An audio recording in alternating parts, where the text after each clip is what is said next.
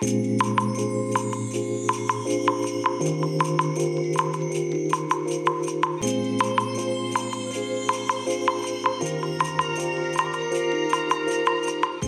い皆さんこんにちはこんばんは。お疲れ様でございます。本日はですね11月11日金曜日でございます。えーとね今ね仕事が終わりましてちょうどね今車を動かし始めたところなんですけども。いやーなんかね今日はほんとクタクタになりました。はい。えーとね今日はねちょっと朝一からねうちの社長にね振り回されましてね大家さんもうちで管理させていただいてる物件のね大家さんも振り回されてまあ大変な日になってしまったんですけども。えーと退去立ち会いをした物件がありまして先日ですね。でまあお客さん退去された後まあ壁がねちょっとへこんでると。まあちょっとっていうレベルじゃないんですけどね結構へこんでるんですね。あのー洗濯機の上につっかえ棒をこう当ててで簡易的なね棚を作るというようなものを使ったみたいなんですけどもそれをね相当力強くやったみたいなんですよ。で下地の石膏ボードがもう完全にもう歪んじゃいましてボコってへっこんでるのがわかるわけですよ。その片方だけじゃなくて両サイドがねなかなかあそこまでねへっこんでるのはね私も初めて見ましたね。うん。でまあそれはもうね石膏ボードを直さなきゃいかんということで、ね、内装屋さんじゃそれやってくれませんからだから大工さん職人呼んでねで 見てもらおうってことになっててまあ今日9時にうちの会社に職人さん来てでその足でそのまま現地に向かってでそれでまあ見積もりを取ると、まあ、いわゆる現場調査ですね。現調って我々言いますけども、まあ、現調するという流れでいたんですけども9時になっても来ないんですよ。うちの社長も来ないんですよ。何やってんだろうと思って社長に電話したらあそっか電話すんの忘れてたっていう話になりましてはあっていう話になって大工さん来るの午後になったんだっていう話になっておいおいおいおいおいって。大家さんも現場来るようにって連絡しとけって言ったのあんたでしょって。大家さんももう9時ね10分20分ぐらいにはもう現地に来ることになってたわけですよ。ええー、って話になって。でしょうがないからねもう今更電話してもも間に合わないですからもう9時回ってましたから大家さんも出ちゃってるでしょうからね。しょうがないからじゃあもう急いで現場行くか。でまあ現地行って確認してでねそしたら大家さんに、まあ、事情言ったらじゃあ午後にまた来ますみたいな話になってね。いや本当にね無駄に振り回されましたよ。でまあ結局ね職人さん来て、まあ、見てもらったんですけどもあのーまあ、そこのね修繕はいいんですけどそれ以外のお部屋でね空いてるお部屋でねあのー床がねもうブクブクにブクブクなんていうレベルじゃないんですよ。もうね下のねあの何て言うんでしょう。あのまあコンコンパネというかね。えー、ベニヤですね。合板ですね。うん。合板がねもう完全にね強度がなくなっていてクッションフロアだけしかないようなそのぐらいねぐにゃぐにゃってなっちゃってるような足突っ込むと体重かけちゃうとそのままクッションフロア抜けちゃうんじゃないか足が抜けちゃうんじゃないかっていうぐらいの、まあ、そういう状態になっているお部屋がありましてでまあそこをねもうそこはねもうだいぶ前にね退去したんですよお客さんが。でそのままね放置されてたお部屋だったんですけどそれをね一緒に見てもらおうってことになってやってましてそしたらねそのそれ以外のお部屋で今居住中のねお客さんが居住中のお部屋でもそういう場所があるってことになってで、まあ、入居者の方がたまたまね大家さんが電話したら連絡つながって今いるってことになったのでじゃあ一緒に見てもらおうってことになったんですよそしたらその部屋もっとひどくてですねよくこれで生活してるなっていうぐらいひどいんですよ。要はあの根だねねあのね床のその、えー合板の下下には根だって言ってね、えーまあ大体30センチ間隔ぐらいでこうえー角材がね、えー並べてあるんですね。でその角材の上に合板を乗っけてでその上にクッションフロアっていうのが貼られるんですけども、えー要はもう角材の部分に足を乗せないともうやばいぐらいの状況なんですよ。でも玄関がもうそんな状態になってましていやこれよくこれで生活してるなっていうのはねいや本当にびっくりするぐらいの状況なわけですよ。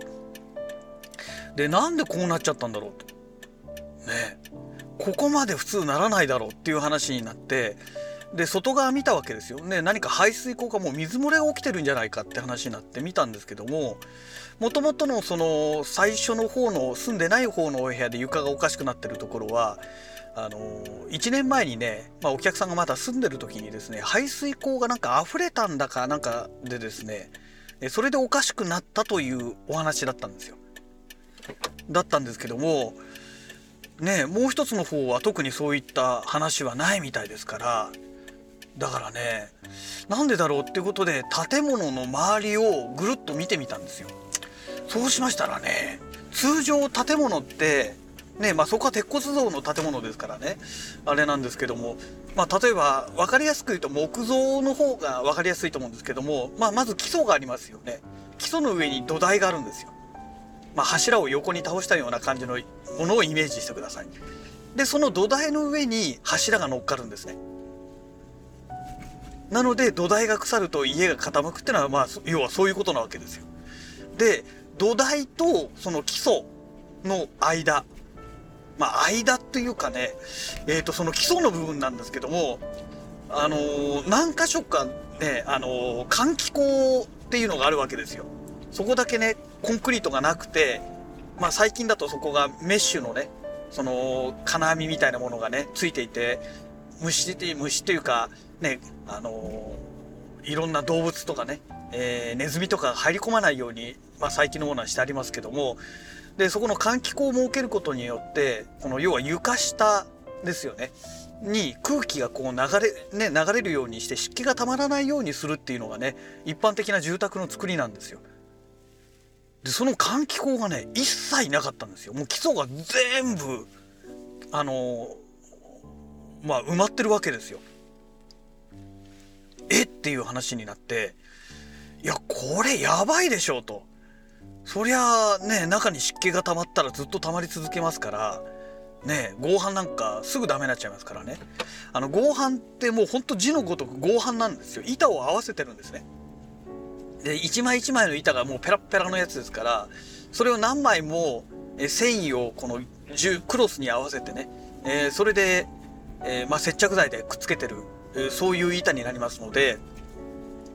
当然ね、あの、湿気がね、溜まってるところに、ね、何年もずっと置いとけば、そりゃあ、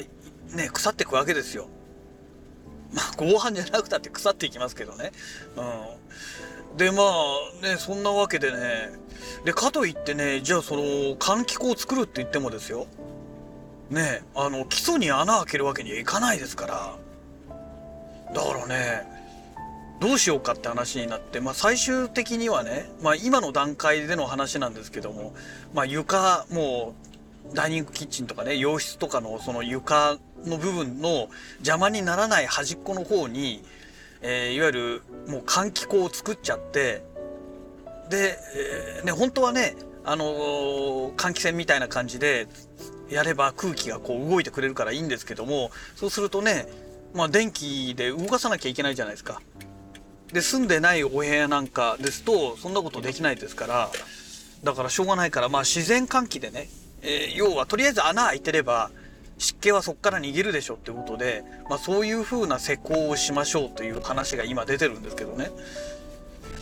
いやびっくりですよね。でじゃあそこの建物どこの会社が作ったのともう築30年ぐらいになるんですけどね。ねあの CM でもね最近最近っていうかもう私全然もうテレビ見ないから分かんないんですけども以前はねよく CM ねテレビ見てた頃はね CM で流れていたような有名なハウスメーカーですよ。なんですけどもいやー不思議だなと思ってねなんであんな作り方したんだろうっていうね。でまあうちの社長が言うにはねまあ単純にね換気口基礎の工事をする時に換気口を作るにはそこをまた型枠でね、えー、処理しなきゃいけないわけですよ。コンクリが流れ込まないようにね。で面倒じゃないですか。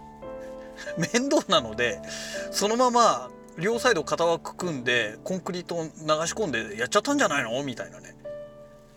まあでも30年前じゃ考えられるなと思ってね。これどう考えても施工不良なんじゃないのかなってねまあ思っちゃったわけですけども。ねすごいですよね。あんな施工ありなのかと思ってね、うん、でやっぱりね賃貸住宅って気をつけなきゃいけないのがオーナーがそこに住まないじゃないですか。オーナーが使うわけでもないからあんまりねその賃貸住宅ってねあのオーナーの意識が建物のそのね品質の方にいか意識がいかないわけですよ。だからねそれをね逆手にとってね施工する会社がね賃貸住宅って結構適当な工事をやってるケースがねほんと多いんですよね。だからあのね賃貸物件をね、えー、まあ工事をね、まあ、どの会社でもそうなんですけどお願いする時にはやっぱりね接種がね現場をねあのぎっちりね管理っていうとおかしいんですけども、まあ、監視ですよね。監視してね何がおかしいのかっていうのをねチェックしていかないとですねあの建設会社にねいいようにやられますよね。だってそこの物件だって今話した物件だって本当有名なメーカーですよ、うん、ハウスメーカーではかなり有名なメーカーですよ、うん、そこがそんな工事してるわけですから。だからねいや賃貸物件を建てられるねオーナーさんっていうのはねあの会社だけ会社の看板だけを信用するのではなくてねやっぱり施工してる最中仕上がりねまあ途中も含めてねあと仕上がりもですね本当にそれで大丈夫なのかっていうのをねやっぱりチェックしていかないと最終的にね負債を抱えるのは全部ね接種ですからね、うん、まあ今日はねちょっと恐ろしいものをね見てしまったという、まあ、そんなお話なんですけどね、まあ、今朝の話で、ね、中古住宅日本の中古住宅っていうのは決して価値が上がることはないよっていうお話をねしたかと思うんですけど、まあ、それに関連してねそんな話をしたそばからえー、今日の仕事でまあそんなオチがついたんでね、まあ、これはちょっとお話ししなきゃいかんなと思ってね、まあ、これはあの長くなっちゃいますのでまた、えー、翌日のねえラジログでこれはこのお話で単独でねえ公開したいと思いますけどもまあ今日そんなことがありましたということでね、えー、もうね自宅の駐車場到着しましたので ねあんまり長くなっちゃうとね退屈でしょうからこの辺りで終了したいと思います。それではまた。